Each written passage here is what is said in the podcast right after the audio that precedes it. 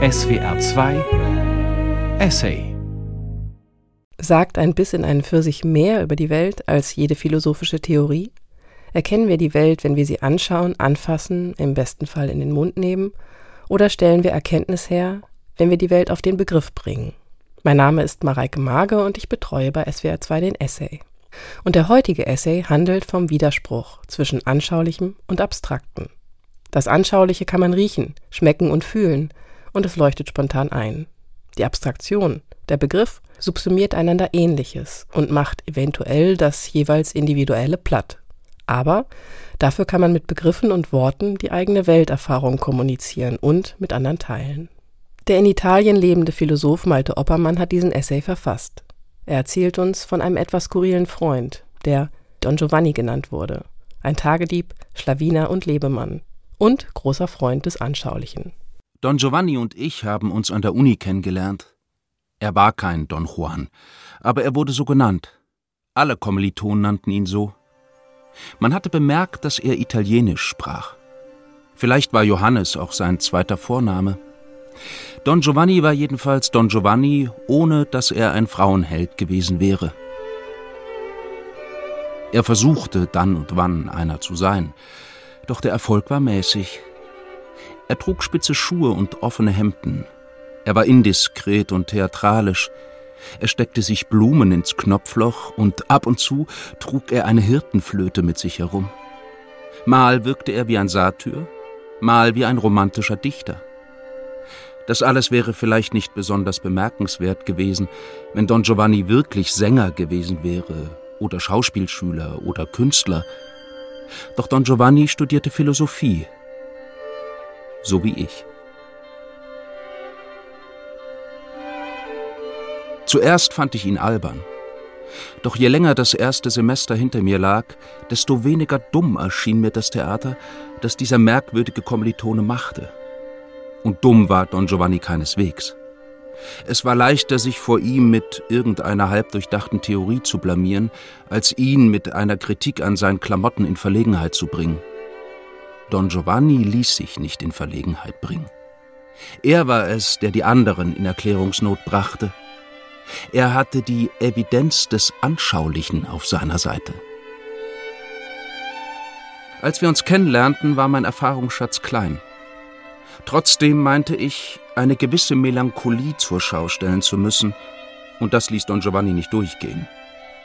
Mein nostalgisches Lächeln offenbare jedem, der es wissen oder nicht wissen wolle, dass ich versuche, durch die Vorwegnahme der Enttäuschung dem Leben zuvorzukommen, bevor es mir tatsächlich etwas antat. Auszusprechen, was man einem Menschen ansieht, ist heikel. Doch das störte Don Giovanni nicht. Er blühte in Situationen auf, in denen andere betreten schwiegen. Vielleicht fand er in ihnen eine besonders starke Bestätigung seines Verdachts, dass sich alles wirklich Wissenswerte in der Welt auf einen Blick erkennen lässt. Don Giovanni hatte ein überscharfes Auge für das Unvorhergesehene. Er war ein radikaler Ästhet ohne ästhetisches Programm ein Raisonneur ohne Meinung. Niemand wusste, ob er so etwas wie ein Weltbild hatte. Vielleicht war er deshalb vielen anderen Kommilitonen überlegen. Er bemühte sich nicht darum. Auch wenn er die Anschaulichkeit rühmte, wich er davor zurück, sich in einer bestimmten Theorie einzurichten. Vielleicht war das folgerichtig. Vielleicht heißt sich in irgendeiner Theorie einzurichten, immer auch Dinge zu behaupten, hinter denen nicht anschauliche Erfahrung, sondern Konstruktion steht. Ersetzung der Erfahrung durch Abstraktion ist eine schöne Definition der Anmaßung. Passend auch deshalb, weil Anmaßung häufig der Jugend zugeschrieben wird. Es geschieht zu Recht. Man kann als junger Mensch gar nicht anders, als zu extrapolieren, um fehlende Erfahrung auszugleichen man ist oft geradezu gezwungen, anmaßend zu sein und angeschaute Wirklichkeit durch logisch oder ideologisch konstruierte zu ersetzen. Nur Don Giovanni schien das nicht nötig zu haben.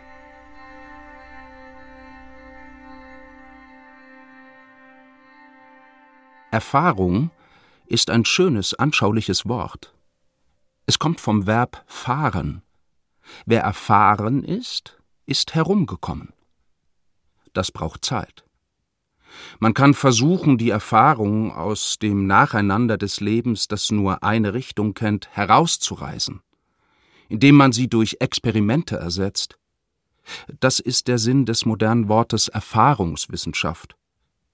Doch dann nimmt man der Erfahrung gerade das, was sie ausmacht, das Unvorhersehbare. Experimente bilden Sukzessionsregeln ab, Muster, die sich wiederholen können. Konkrete Erfahrungen sind unwiederholbar. Sie folgen auch nicht zwangsläufig auf bestimmte Vorbedingungen. Man kann sie weder erzwingen noch nachahmen. Sie sind eine Sache der persönlichen Gegenwart und nicht übertragbar. Es ist unmöglich, sie vorwegzunehmen. Man kann sie auch nicht nachholen, wenn man sie verpasst hat. Wenn es den Anschein hatte, dass Don Giovanni mehr Erfahrung hatte als ich, dann lag es nicht daran, dass er mehr Zeit gehabt hätte, er hatte weniger verpasst. Es war passend, dass sein Spitzname meinen Freund als Italiener auswies. Er hatte einige Zeit dort verbracht und nach Abenteuern gesucht, die nicht kamen. Während wir im kalten Frankfurt in meiner Dachwohnung saßen, erzählte er von Italien. Könne man sich vorstellen, dass irgendwo die Anschaulichkeit mehr geliebt wurde als in Neapel? Nicht nur, dass die Figuren der Heiligen in den Kirchen so bunt und ausdrucksvoll wie möglich sein mussten, es mussten sogar die Wunder, die die Heiligen gewirkt hatten, anschaulich und konkret dargestellt sein. Don Giovanni erklärte mir, dass in Neapel jedes Jahr am 1. Mai das in geschlossenen Ampullen aufbewahrte, eingetrocknete Blut des heiligen Januarius, des San Gennaro, wieder flüssig wird. Kanonenschüsse verkündeten das pünktliche Wunder, früher sei die ganze Stadt im Taumel gewesen. Johann Gottfried Säumel, der große sächsische Abstinenzler, der 1801 zu Fuß von Grimma nach Syrakus wanderte und darüber einen berühmten Bericht schrieb, hätte es miterlebt, doch offenbar weder fürs Heilige noch fürs Theater genügend Sinn gehabt. Die Januarius-Force ist wieder glücklich vonstatten gegangen und er hat endlich wieder ordentlich geblutet. Einer meiner Freunde erzählte mir von den furchtbaren Ängstigungen einiger jungen Frauen und ihrer heißen Andacht, ehe das Mirakel kam, und von ihrer ausgelassenen, heiligen, ekstatischen Freude, als es glücklich vollendet war. Don Giovanni war belesen. Er konnte ganze Abschnitte aus dem Gedächtnis zitieren. In Rom habe es früher einen Wettstreit der Obstverkäufer gegeben, die Früchte auf ihren Wagen zu immer kunstvolleren Architekturen aufzutürmen, zu Märchenschlössern aus Orangen und Zitronen, Trauben und Granatäpfeln. Er las mir dazu einen Abschnitt bei Ferdinand Gregorovius vor. Sobald die Fastenzeit vorüber ist, verwandeln sich die Läden der Pizzicagnoli, der Verkäufer von Käsen, Würsten, Schinken und anderen ähnlichen Dingen, in kleine Tempel, in denen irgendeine köstliche Wurst als Wurstgottheit, als mythische Göttin Salami verehrt zu werden scheint.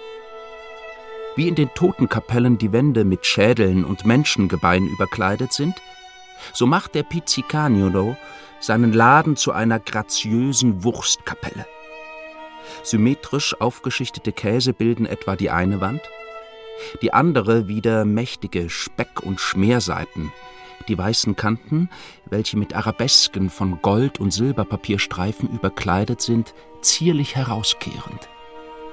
An der Decke hängen zahllose Wurstmosaike, und Würste schweben hier fantastisch unter bunten Blumen, Lorbeer- und Myrtenzweigen, nicht minder anmutig als die ätherischen Bacchantinnen auf Fresken Pompeis oder die reizenden Jahreszeiten des Giulio Romano.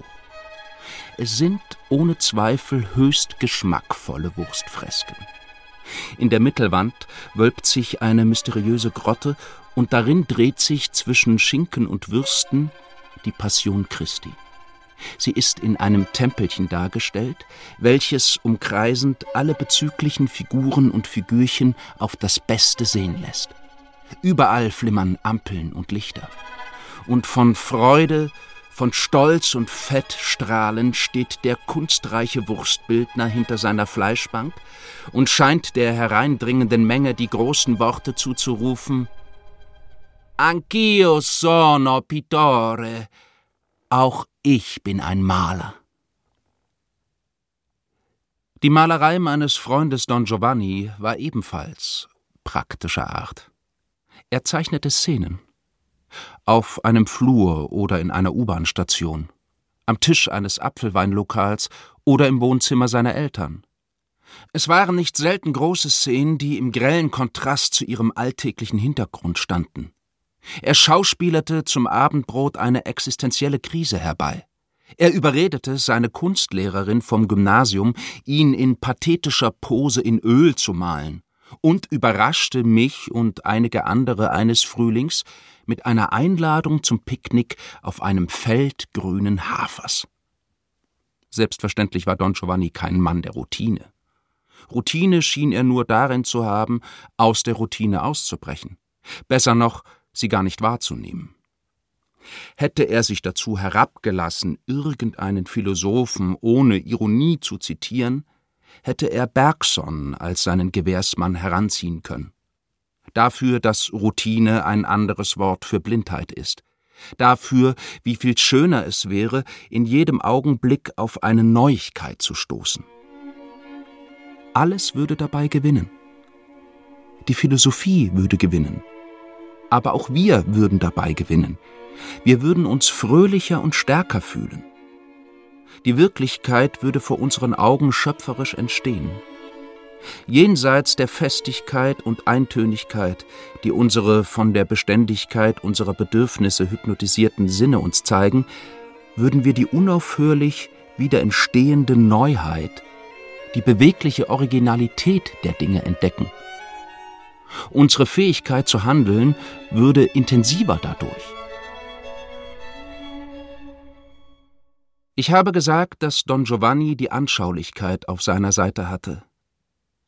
Er imponierte mir nicht nur, weil er die Fähigkeit besaß, in einem theatralisch ostentativen Sinne zu handeln, während alle anderen nur zu funktionieren schienen.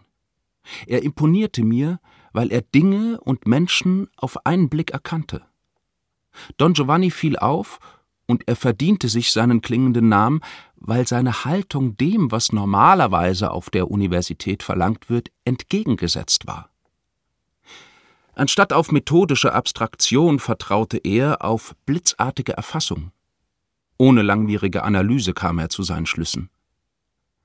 Er sah auf einen Blick, dass ein Kommilitone Liebeskummer hatte, ein anderer literarische Ambitionen. Er erkannte am Schal eines Komparatistikprofessors, dass er von der Revolution träumte. Und an irgendeiner unbewussten Geste, dass eine junge Theologin sich vom Vatergott eher abgestoßen als angezogen fühlte. Wahrscheinlich hätte Don Giovanni auf einer Zirkusschule Bestnoten gehabt. In Molières Truppe hätte er besser gepasst als in eine Vorlesung über Quantorenlogik. Dabei war in den ersten Semestern er es, der anderen bei den Prüfungsvorbereitungen half. Don Giovanni konnte den Leuten nicht nur ansehen, was in ihrem Innern vorging, er konnte bis zu einem gewissen Grad auch abstrakte Dinge anschaulich fassen. Ich erzähle von Don Giovanni, weil er sich die Anschaulichkeit zum obersten Gebot gemacht hatte. Ohne es weiter zu erklären, benutzte er das Wort ständig. Doch was genau ist Anschaulichkeit? Anschaulichkeit ist ein Ausdruck, der sich nicht leicht in andere Sprachen übersetzen lässt. Im Italienischen gibt es zum Beispiel kein richtiges Äquivalent. Die Wörterbücher schlagen Chiarezza vor. Das bedeutet Helligkeit im Sinne von Deutlichkeit. Klar und deutlich. Das scheint richtig. Anschaulich ist, was klar und deutlich ist. Es ist wahrnehmbar, doch auch verständlich. Es leuchtet unmittelbar ein. Was anschaulich ist, ist in sich klar und deutlich. Es muss nicht erklärt werden, sondern dient selbst dazu, andere Dinge zu erklären. Einmal als Kind, als ich Fieber hatte, habe ich davon geträumt, dass sich um den Ausfluss des Wasserhahns, zu dem ich gelaufen war, um meinen Durst zu stillen, eine brummende Traube von Bienen gebildet hatte. Das ist sehr anschaulich. Offenbar gibt es eine direkte Verbindung zwischen dem Anschaulichen und dem Fühlen. Auch Physiker, wenn sie sich anders als in Zahlen ausdrücken wollen, kommen um Anschaulichkeit nicht herum. Auf dem jährlich stattfindenden World Science Festival kann man Quantenmechanikern und Kosmologen stundenlang dabei zuhören, wie sie über Golf und Tennis und Tischtennisbälle reden, die von einer Ecke in die andere fliegen, gegen Scheiben und durch Scheiben hindurch, die sich drehen und miteinander kommunizieren, ja, die sich sogar Fragen stellen, wie etwa die, in welche Richtung sie als nächstes fliegen wollen. Ist die Anschaulichkeit ein Hilfsmittel? Eine Methode, komplizierte Wahrheiten leichter verständlich zu machen? Greift wer in seiner Darstellung von etwas anschaulich ist, auf Überbleibsel eines naiven Weltzugangs zurück, obwohl die eigentliche Wirklichkeit in Wahrheit viel tiefer liegt? Ist Anschaulichkeit nur eine theatralische Geste? Eine Darstellungskunst, ein rhetorischer Kniff? Wenn das Anschauliche nur die scheinbare Schicht der Welt ist, ihre vereinfachte Benutzeroberfläche sozusagen, was liegt dann darunter? Mathematik? Bei digitalen Geräten scheint das der Fall zu sein. Auf der Oberfläche unserer Bildschirme geht es anschaulich zu, sieht man Körper und Symbole sich bewegen und verändern. Doch diese Bilder anzuschauen heißt, zu verkennen, was eigentlich vor sich geht. Eigentlich gibt es auf dem Bildschirm keine distinkten Einheiten, die größer sind als ein Pixel. Indem mehrere benachbarte Pixel angesteuert werden, erzeugen sie gemeinsam den Anschein einer größeren sichtbaren Einheit, etwa eines Buchstabens. Es ist ein kurzer Schritt, die Funktionsweise digitaler Maschinen auf die Wirklichkeit zu übertragen. Was auf dem Bildschirm die Pixel sind, wären im Universum die Atome. Aus ihnen setzt sich das anschauliche Oberflächenmuster der Welt wie aus Lichtpünktchen zusammen. Wenn es nur Atome gäbe, wäre Anschaulichkeit kein grundlegendes Merkmal der Realität. Wie ein Film, der auf einem Bildschirm läuft, wäre die anschauliche Ordnung der Welt nur ein Augentrug. Don Giovanni war unmöglich dazu zu bewegen, zuzugeben, was er über diese Frage wirklich dachte. Er wusste sehr wohl, worum es ging. Aber gerade deshalb hielt er sich zurück. Hatte er Angst, er würde für wahr halten, wovon er wünschte, dass es wahr sei? Studierte er deshalb, weil er insgeheim Zweifel an seiner Sinnlichkeit hatte? Setzte er sich der ganzen Lernerei nur aus, um sicherzugehen, dass das Fest, das er feierte, keine Selbsttäuschung war? Vielleicht wollen wir nicht, dass die anschauliche Oberfläche der Dinge ein Trug ist. Unsere erste Intuition ist, dass auf der anschaulichen Oberfläche auch ein innerer Zusammenhang sichtbar wird, wie im anschaulichen Modell eines Atoms. Warum stellen wir uns etwas Unanschauliches wie ein Atom anschaulich vor? Vielleicht ist der Grund ganz einfach. Mathematische Gleichungen haben entweder nur mathematischen Sinn oder sie müssen sprachlich interpretiert werden. Sprachlich. Das heißt in Metaphern, in Bildern, in anschaulichen Bildern. Sinne und Leidenschaften reden und verstehen nichts als Bilder. In Bildern besteht der ganze Schatz menschlicher Erkenntnis und Glückseligkeit. Johann Georg Hamann Wenn ich von meinem Schreibtisch aus in den Garten schaue, kann ich oft eine Gruppe von Krähen beobachten. Sie setzen sich in eine ausladende Zeder und beobachten mich, genauso wie ich sie beobachte. Ich weiß nicht, was eine Krähe mit ihren Augen sieht. Sieht sie die gleichen Farben wie ich? Jedenfalls bemerken die Vögel jede Bewegung, die ich mache. Sie können unterscheiden, ob ich zum Bücherregal gehe oder nur so tue, als ob. Jedes Mal, wenn ich das Fenster aufmachen will, fliegen sie kurz davor weg. Offenbar unterscheidet die Krähen und mich wenig. Ich bemerke ihre Bewegung vor meinem Fenster und sie bemerken meine auf der anderen Seite der Scheibe. Seine Bewegungen machen sowohl mir als auch den Vögeln die Gegenwart eines anderen Lebewesens anschaulich. Deswegen versuchen Jäger und Gejagte ihre Bewegungen zu verbergen, tarnen sich manche Fangschrecken als Äste oder trockenes Laub. Trotzdem passiert es selten, dass Elstern oder Menschen tote und lebendige Körper verwechseln. Lebewesen sind einander durch ihre Bewegungen anschaulich, weil diese typisch für Lebewesen sind. Der Philosoph, der Leben und Lebewesen definieren möchte, setzt bei dieser Anschaulichkeit an. Nach langem Nachdenken kommt er darauf, dass lebendige Körper sich von Toten darin unterscheiden, dass sie zur Selbstbewegung fähig sind. Sie werden nicht bloß durch äußere Einwirkungen hin und her geschoben, wie Sandkörner oder die Zedernpollen, die sich in weißlichen Wolken von den Ästen lösen, wenn die Krähen meine Absicht, das Fenster zu öffnen, bemerken und ihren Ausguck im Garten zur Sicherheit wieder verlassen. Anschaulichkeit ist keine kindliche Vorstufe echter Erkenntnis, sondern ihre Grundlage. Alle wissenschaftlichen Konzepte beginnen bei ihr. Das war nicht nur die Meinung von Hamann, sondern auch von Aristoteles. Ihn hätte Don Giovanni lesen sollen. Aristoteles meinte, dass die Welt anschaulich ist, der Erfahrung unmittelbar zugänglich. Wenn eine Sinneswahrnehmung klar und deutlich ist, dann liegt das daran, dass sie das, was sie abbildet, klar und deutlich erfasst hat. Etwa die Bewegung eines Vogels oder eines Menschen. Der Blick erfasst ihre Form, wie Aristoteles es nannte. Seine Form ist der anschauliche Beweis für die innere Einheit eines Wesens. Bis heute herrscht Streit darüber, ob Form die richtige Übersetzung ist für das, was Aristoteles meinte.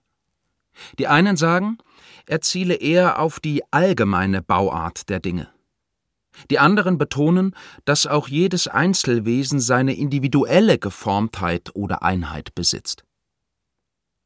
Zweifellos nimmt das Auge die individuellen Eigenschaften der Dinge wahr.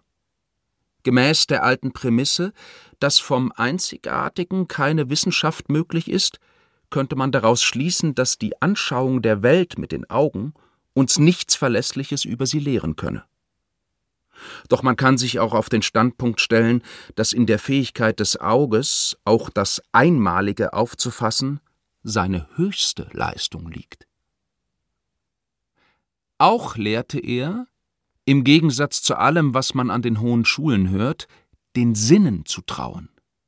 Er nannte sie Zeugen eines goldenen Zeitalters, so wie die Inseln Zeugen untergegangener Kontinente sind schreibt Ernst Jünger über seine fiktive Lehrerfigur Nigromontanus.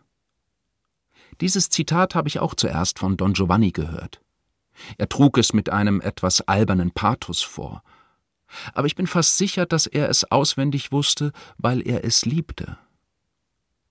Wenn er das Talent dazu gehabt hätte, hätte er sicher auch gerne Gedichte geschrieben. Sprachliche Augenblicksbilder, poetische Beweise dafür, dass Hamann und Jünger recht hatten. Das Wort Chiarezza hat einen rationalen Klang. Klar und deutlich ist, was außer Zweifel steht und keiner Rekonstruktion bedarf. Doch nicht jede Sinneswahrnehmung ist klar und deutlich. Es kommt vor, dass wir Dinge übersehen, dass der Blick über sie hinweggleitet, ohne sie uns anschaulich zu machen. Vielleicht weil es sich um etwas handelt, wovon keine frühere Erfahrung bereits ein Bild in unserer Erinnerung hinterlassen hat. Man könnte denken, dass Anschaulichkeit erst nach und nach zustande kommt, wenn wir genügend Erfahrung gesammelt haben, wenn wir gelernt haben, alles gleich nach Mustern zu sortieren. Erst dann können wir Pflanzen, Tieren und Menschen, denen wir gegenüberstehen, das Wesentliche auf einen Blick ansehen. Die Welt, die klar und deutlich ist, stünde niemandem einfach so vor Augen, im Augenblick. Sie wurde von Generationen nach und nach geschaffen, Ein künstliches System verlässlicher Orientierungspunkte im Ungewissen. Wenn das so wäre, hätte Don Giovanni keinen Wahrnehmungs-, sondern einen Wissensvorsprung gehabt. Dann hätte er sich irgendwo vorher angelesen haben müssen, was ihm in einer konkreten Situation ins Auge fiel.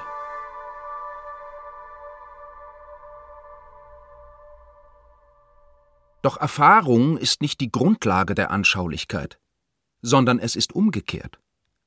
Die Fülle der Wahrnehmungen ist nicht anschaulich, weil sie erst im Nachhinein von mir strukturiert wird, als würde ich mühsam konstruierte Muster in etwas hineinlesen, das, wie das Vorüberziehen der Wolken, ein gestaltloses Zerfließen ist.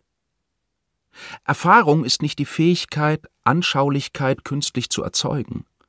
Erfahrung behalte ich zurück, wenn mir etwas immer wieder anschaulich geworden ist. Die Dinge werden mir nicht erst anschaulich, wenn ich sie lange genug analysiert habe. Dass ich sie analysieren kann, beruht darauf, dass sie in jedem Augenblick immer schon anschaulich sind. Die Anschaulichkeit der Realität muss nicht nach und nach hergestellt werden. Sie ist in dem Augenblick unmittelbar gegeben, in dem ihre Wahrnehmung gegeben ist. Wir müssen nicht jeden Eindruck erst einordnen, als ob er etwas Ungestaltes wäre. Der Blick tastet die Außenwelt sukzessive ab, doch er gibt uns ihr Bild nicht in einem Nacheinander nackter Data. Er zeigt sie uns in einem Augenblick, ganz. Deswegen lässt sich der Sehsinn auch durch eine Abfolge von Lichtpünktchen auf einem Display täuschen. Er ist darauf eingestellt, die anschauliche Ordnung der Welt blitzartig vor uns hinzustellen. Ich streichle meiner Katze über den Kopf. Es ist etwas Anschauliches, was ich tue, wenn ich meine Katze streichle. Doch nicht nur, weil ich es schon oft gemacht habe, es ist auch anschaulich, wenn ich es zum ersten Mal tue.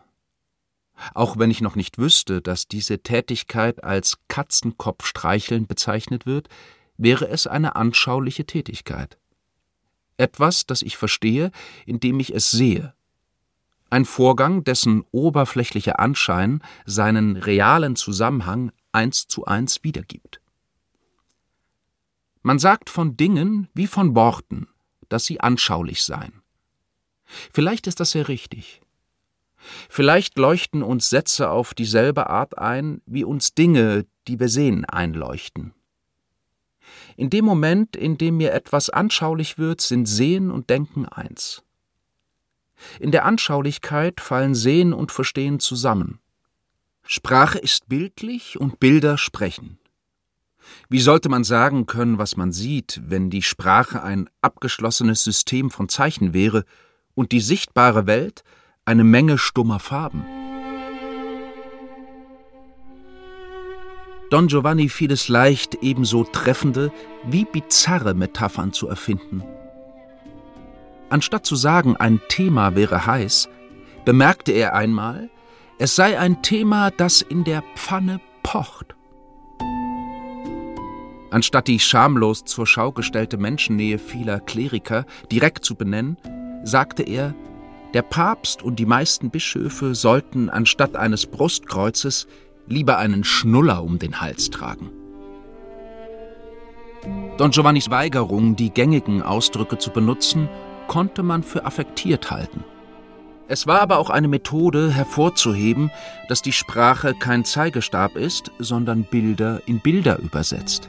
Jede ihrer Metaphern, mittels derer alles Wissen bewahrt wird, muss einmal von etwas Anschaulichem abgeleitet worden sein. Don Giovannis Muttersprache war Albanisch.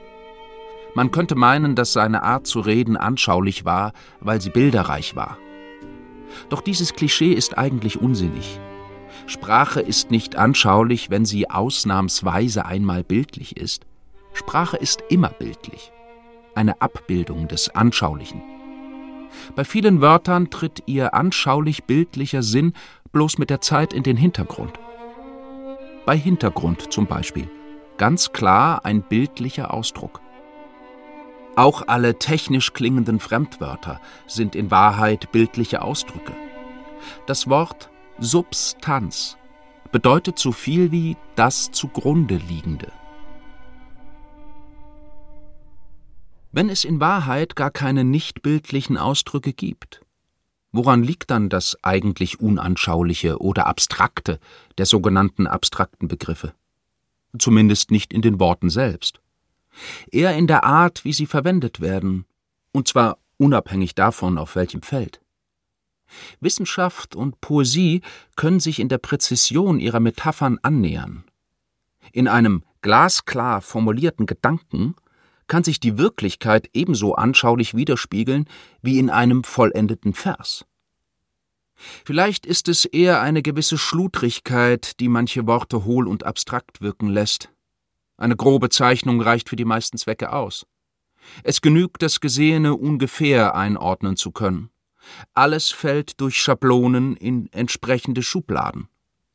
Der Fehler liegt nicht bei diesen Schablonen, sondern darin, dass sie nicht gewechselt werden.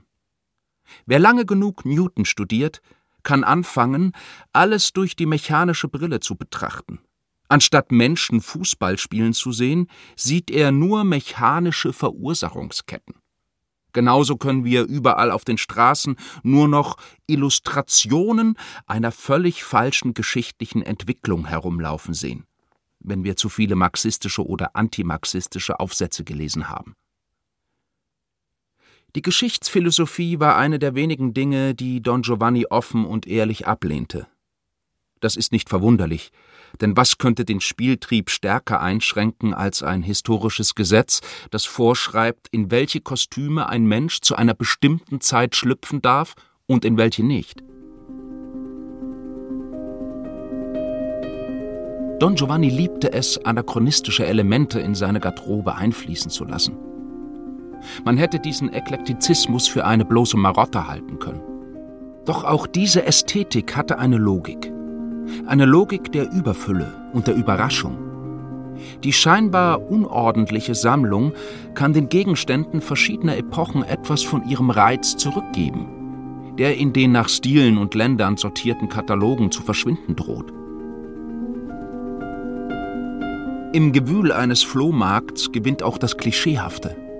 Ein eigentlich schon oft gesehenes Motiv erscheint wieder lebendig, wenn es auf einmal zwischen Fahrradlenkern und alten Radios zum Vorschein kommt. Die mädchenhafte Madonna von Murillo wirkt plötzlich wie ein neues Gesicht, das inmitten alter Freunde auftaucht. Don Giovanni bekämpfte mit seinem epochenübergreifenden Spiel keinen ideologischen Gegner.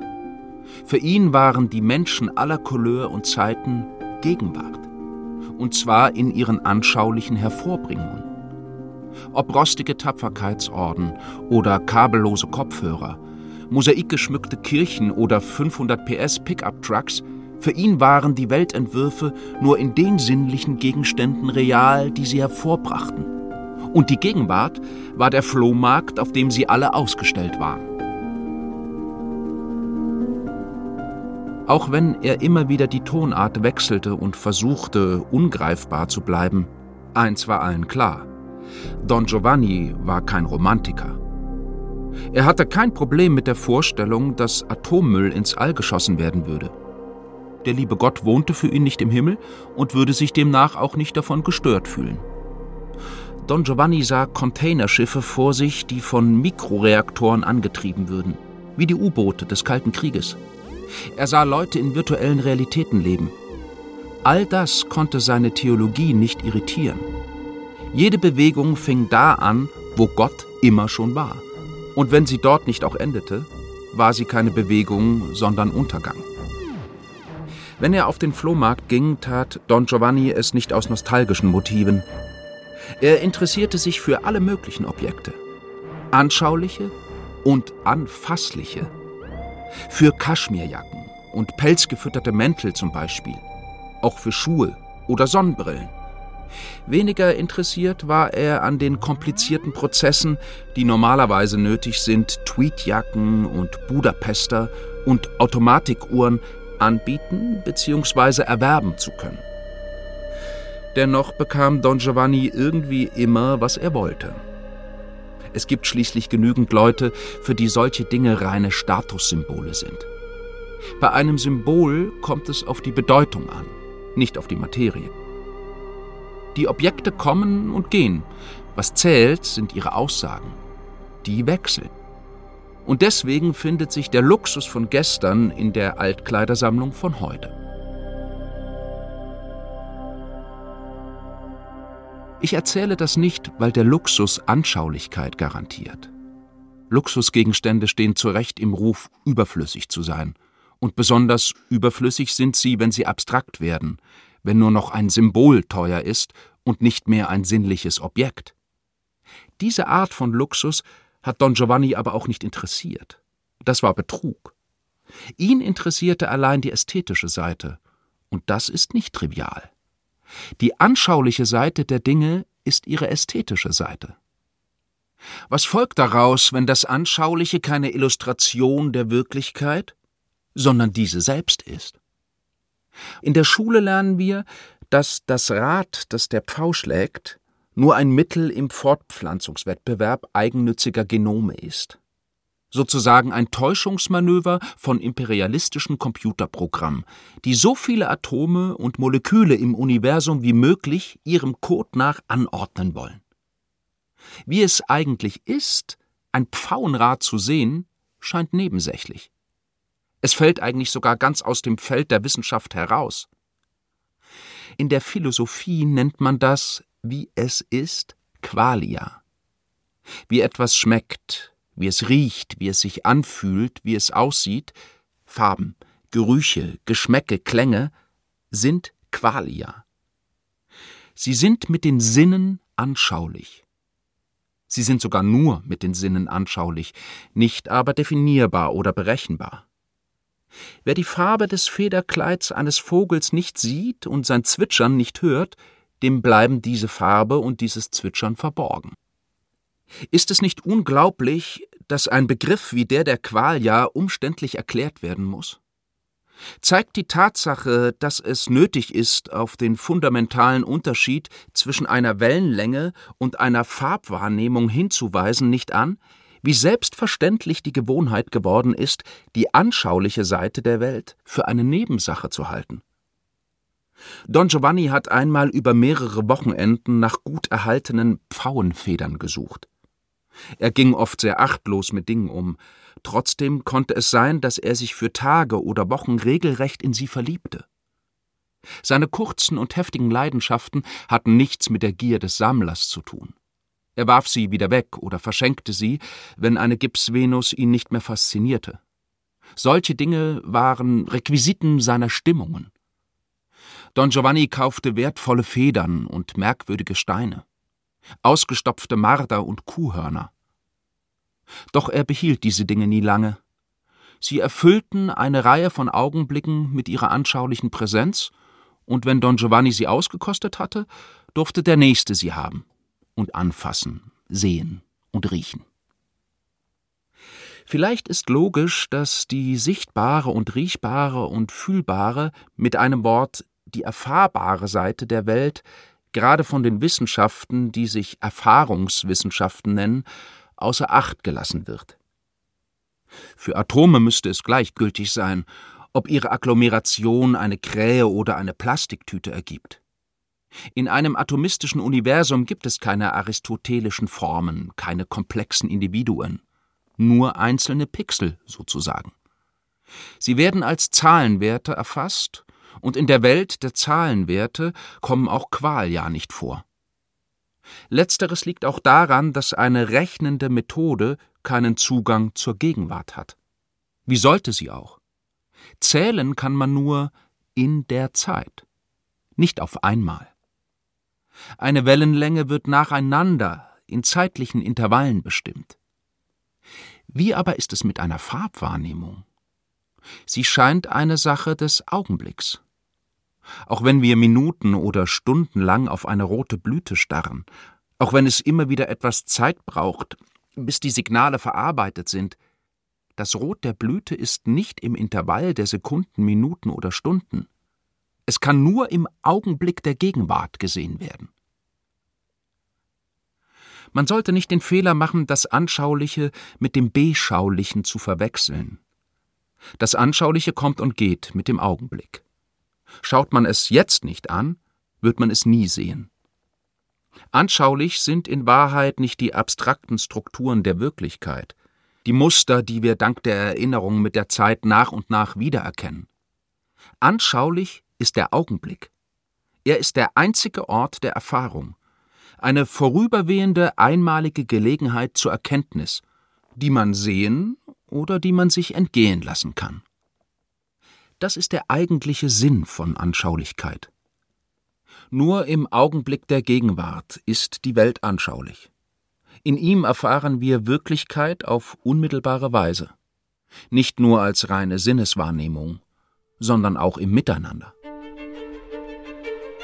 Mich hat es oft irritiert, wenn Don Giovanni sich mitten aus unserem Gespräch heraus zu einem Fremden umwandte, nur weil dieser sich gerade an den Kaffeetisch neben uns gesetzt hatte. Bei allem Sarkasmus musste er das unwahrscheinliche Talent einer Neugier auf Menschen besitzen. Vielleicht war es auch ein Spiel. Vielleicht versuchte Don Giovanni, sich selbst eines Besseren zu belehren. Vielleicht wünschte er sich einmal in seiner Einschätzung getäuscht zu werden. Er erprobte die Festigkeit seiner eigenen Vorurteile. Nicht um sich zu beweisen, wie zutreffend sie waren, sondern in der Hoffnung, sie möchten ein Gegenüber finden, an dem sie zersprengen. Die Fixierung auf die Anschaulichkeit der Gegenwart kann einen amoralischen Eindruck machen. Blutstropfen leuchten genauso in der Sonne wie Tautropfen. Ihr Rot ist sogar besonders eindrucksvoll. Ich habe das vor kurzem beobachtet, als ich beim Mähen eines Hangs mit der Motorsense eine brütende Amsel übersah. Wie überraschend war es, aus dem staubigen Grün und Braun der Wiese plötzlich dieses helle Rot hervorleuchten zu sehen. Als trüge der Vogel eine Purpurkrone bis tief über seine schwarzen Augen, die mich erstaunt anzusehen schienen. Doch die Anschaulichkeit des Augenblicks ist nicht nur Voraussetzung, Tau und Blutstropfen wahrnehmen zu können, sondern auch Gesichter. Ein Gesicht ist das Paradebeispiel für etwas Anschauliches. Die Kostüme der Menschen sind es eigentlich nur im übertragenen Sinne. Sie bringen bestimmte Konventionen zum Sprechen. Sie sprechen nicht von selbst, so wie es Gesichter tun. Oder Vogelaugen. Wo, wenn nicht im Gesicht einer Person, können moralische Pflichten anschaulich werden? Don Giovanni spielte mit den Masken, die für die meisten anderen die dichte Wirklichkeit alltäglicher Routine haben. Er bewegte sich durch einen Dschungel von Gesichtern. Er mochte oft nervig sein, mit seinem die Leute durchleuchtenden Blick.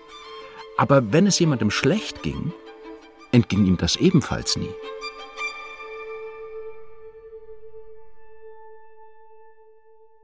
In den alten italienischen Kinokomödien mit dem unübertrefflichen Totò geht es meistens um Verwechslungen.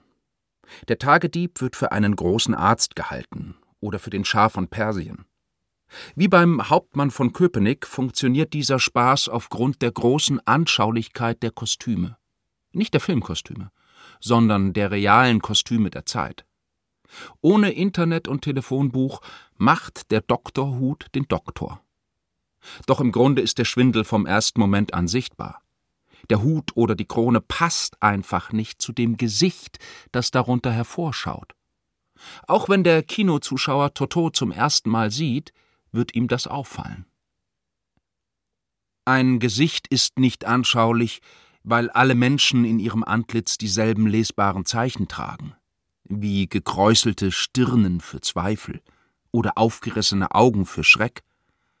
Auch diese allgemeinen Elemente der Mimik sind anschaulich. Aber die Anschaulichkeit des Gesichts besteht auch, wenn es nicht zur Grimasse verzerrt ist und sich nicht in die Maske eines Zustands verwandelt, in denen alle Menschen gleichermaßen ab und an geraten und deswegen auch bei anderen leicht wiedererkennen. Die Anschaulichkeit des Gesichts zeigt sich gerade darin, dass sie erlaubt, zwischen dem, was einen Menschen vorübergehend prägt, und ihm selbst zu unterscheiden. Im Gesicht ist die Person anschaulich. Jemand, der eine eigene Substanz hat, und zu Recht zwischen sich selbst und seinen wechselnden Zuständen unterscheidet. Um zu wissen, dass etwas an ihm nicht Produkt äußerer Ereignisse ist, sondern er diese erleidet, braucht er nicht über das Wesen der menschlichen Freiheit meditieren. Es reicht, dass er in den Spiegel guckt. Dort sieht er nicht nur den Abdruck der Welt, in der er seine Rolle spielt, sondern dessen Kontrast zur eigenen Person. Anschaulichkeit bedeutet, dass wir die Schöpfung von Angesicht zu Angesicht sehen und verstehen, unmittelbar, nicht vermittelt durch Zeichen oder getäuscht von der Oberfläche. Anschauliche Oberfläche und innerer Zusammenhang sind eins. Die Oberfläche ist komplex, ohne aufzuhören Oberfläche zu sein. Man kann in sie eindringen, ohne sie zerreißen zu müssen. Sogar Dinge, die fehlen, werden auf ihr sichtbar. Ein Gesicht ist keine nackte körperliche Gegebenheit, sondern sichtbare Sprache. Deswegen kann auch der Unterschied zwischen etwas Gutem und etwas Schlechtem darin anschaulich sein. Kann man im Gesicht eines anderen sehen, was nicht ist, sondern sein sollte. Es gibt berühmte Physiker und Philosophen, die der Ansicht sind, dass die Welt, die wir mit unseren Sinnen wahrzunehmen meinen, eine Simulation unseres Gehirns sei. Zu sagen, das Anschauliche besitze Realität für sich selbst, würden sie als Rückfall in romantische Vorstellungen sehen. Wie in allen wichtigen Fragen herrscht Streit über die Frage, wie wirklich oder scheinbar die anschauliche Seite der Welt ist. Vielleicht ist es auch eine Frage des Temperaments, wie man sich zu diesem Problem stellt. Don Giovanni lebte in den Tag hinein. Ich neige auch manchmal dazu. Vielleicht hängt es damit zusammen, dass ich glaube, dass nur der Augenblick der Gegenwart wirklich ist. Seine Anschaulichkeit erscheint mir realer als jede Theorie, aus der sie sich herleiten lässt. Die Anschaulichkeit des Augenblicks geht jedem Wissen voraus. Mit der Anschaulichkeit der Gegenwart für das Auge nimmt das Wissen seinen Anfang. Denn sie ist die Grundlage jeder Analyse und Abstraktion. Oder täusche ich mich? Tue ich, wovor Don Giovanni vielleicht zurückschreckte? Denke ich, dass es wahr ist, weil ich will, dass es wahr ist?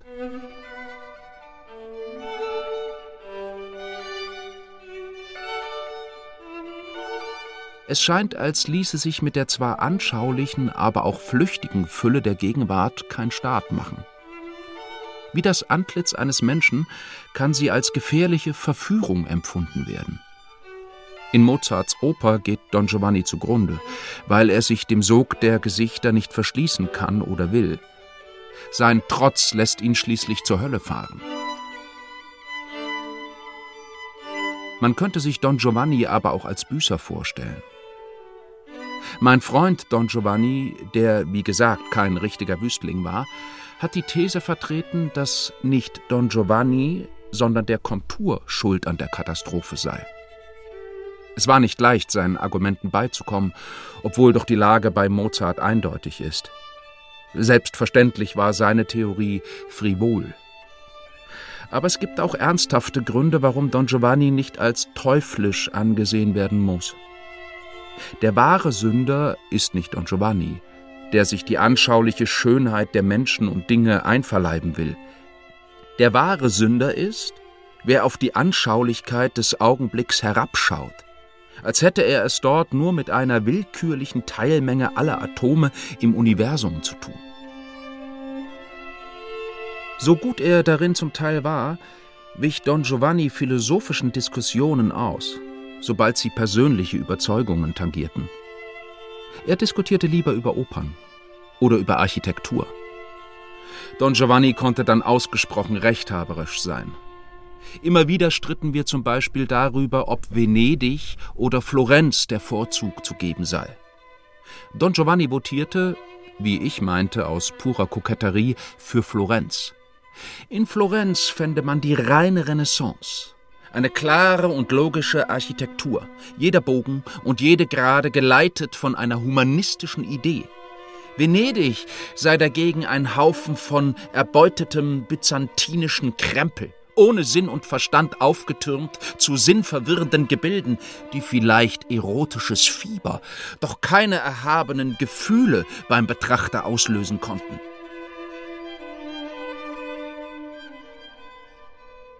Natürlich war Don Giovanni in Wahrheit für Venedig.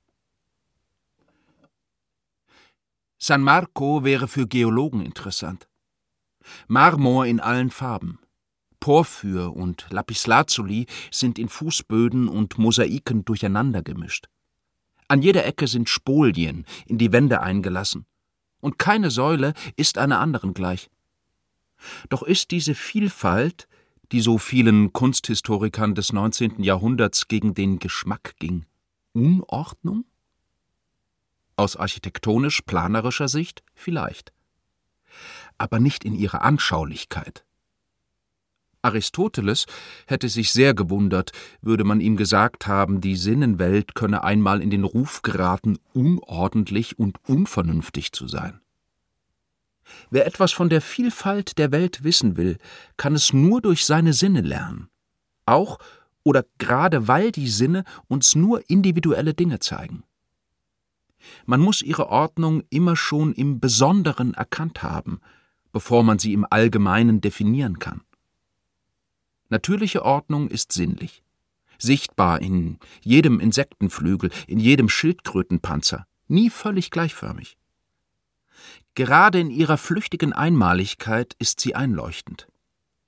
Man muss nicht wissen, dass jemand zur Art des Homo sapiens gehört, um sein Gesicht sehen zu können.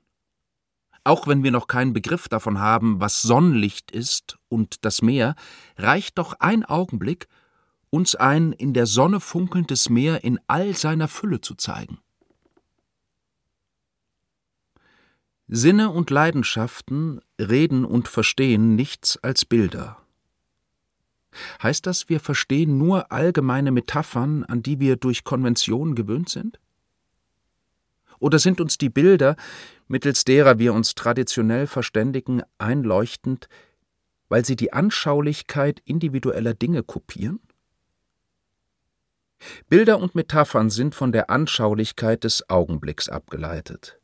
Immer wieder neu kopierte Abbilder einer unmittelbaren, aber flüchtigen Evidenz. Erst die alltägliche Gewöhnung lässt sie abstrakt wirken. Zuerst bleibt die Metapher der Anschaulichkeit des individuellen Objekts verhaftet. Doch im Verlauf ihres Gebrauchs schleift sie sich ab. Schließlich bezeichnet sie nur noch das Schema, das eine konkrete Erscheinung mit anderen teilt, und es beginnt die Suche Don Giovannis nach neuen und ungewöhnlichen Ausdrücken, um der Besonderheit der Dinge wieder näher zu kommen.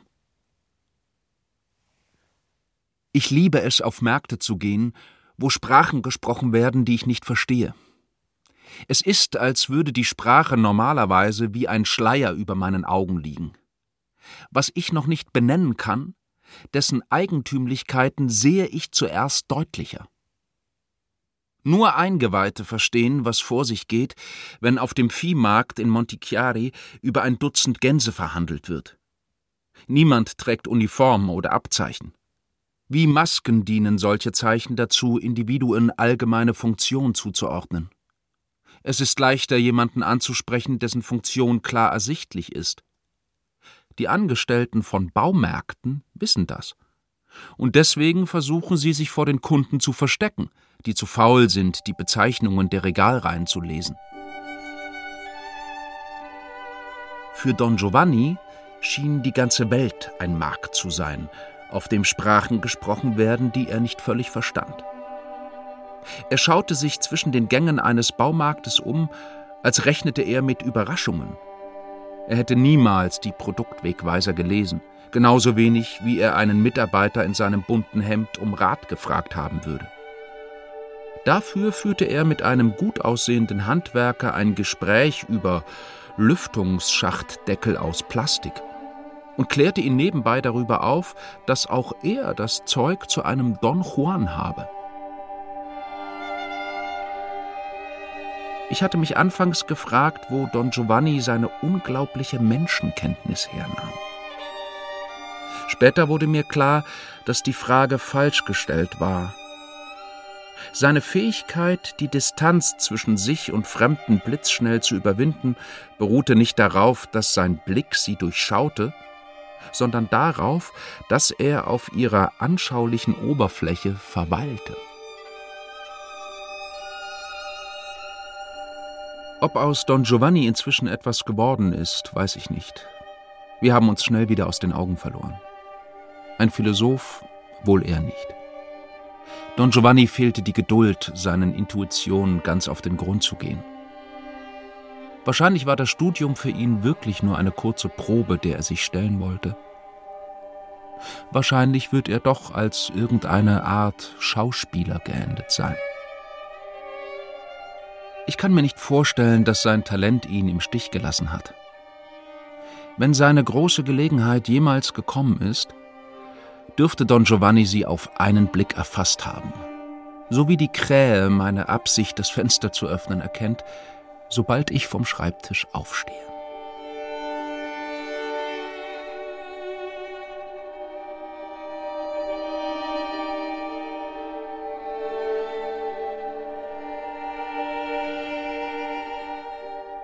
Don Giovanni oder die Anschaulichkeit.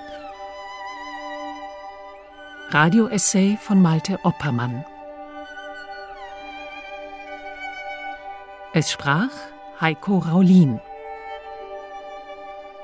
Ton und Technik Norbert Vossen und Sonja Röder.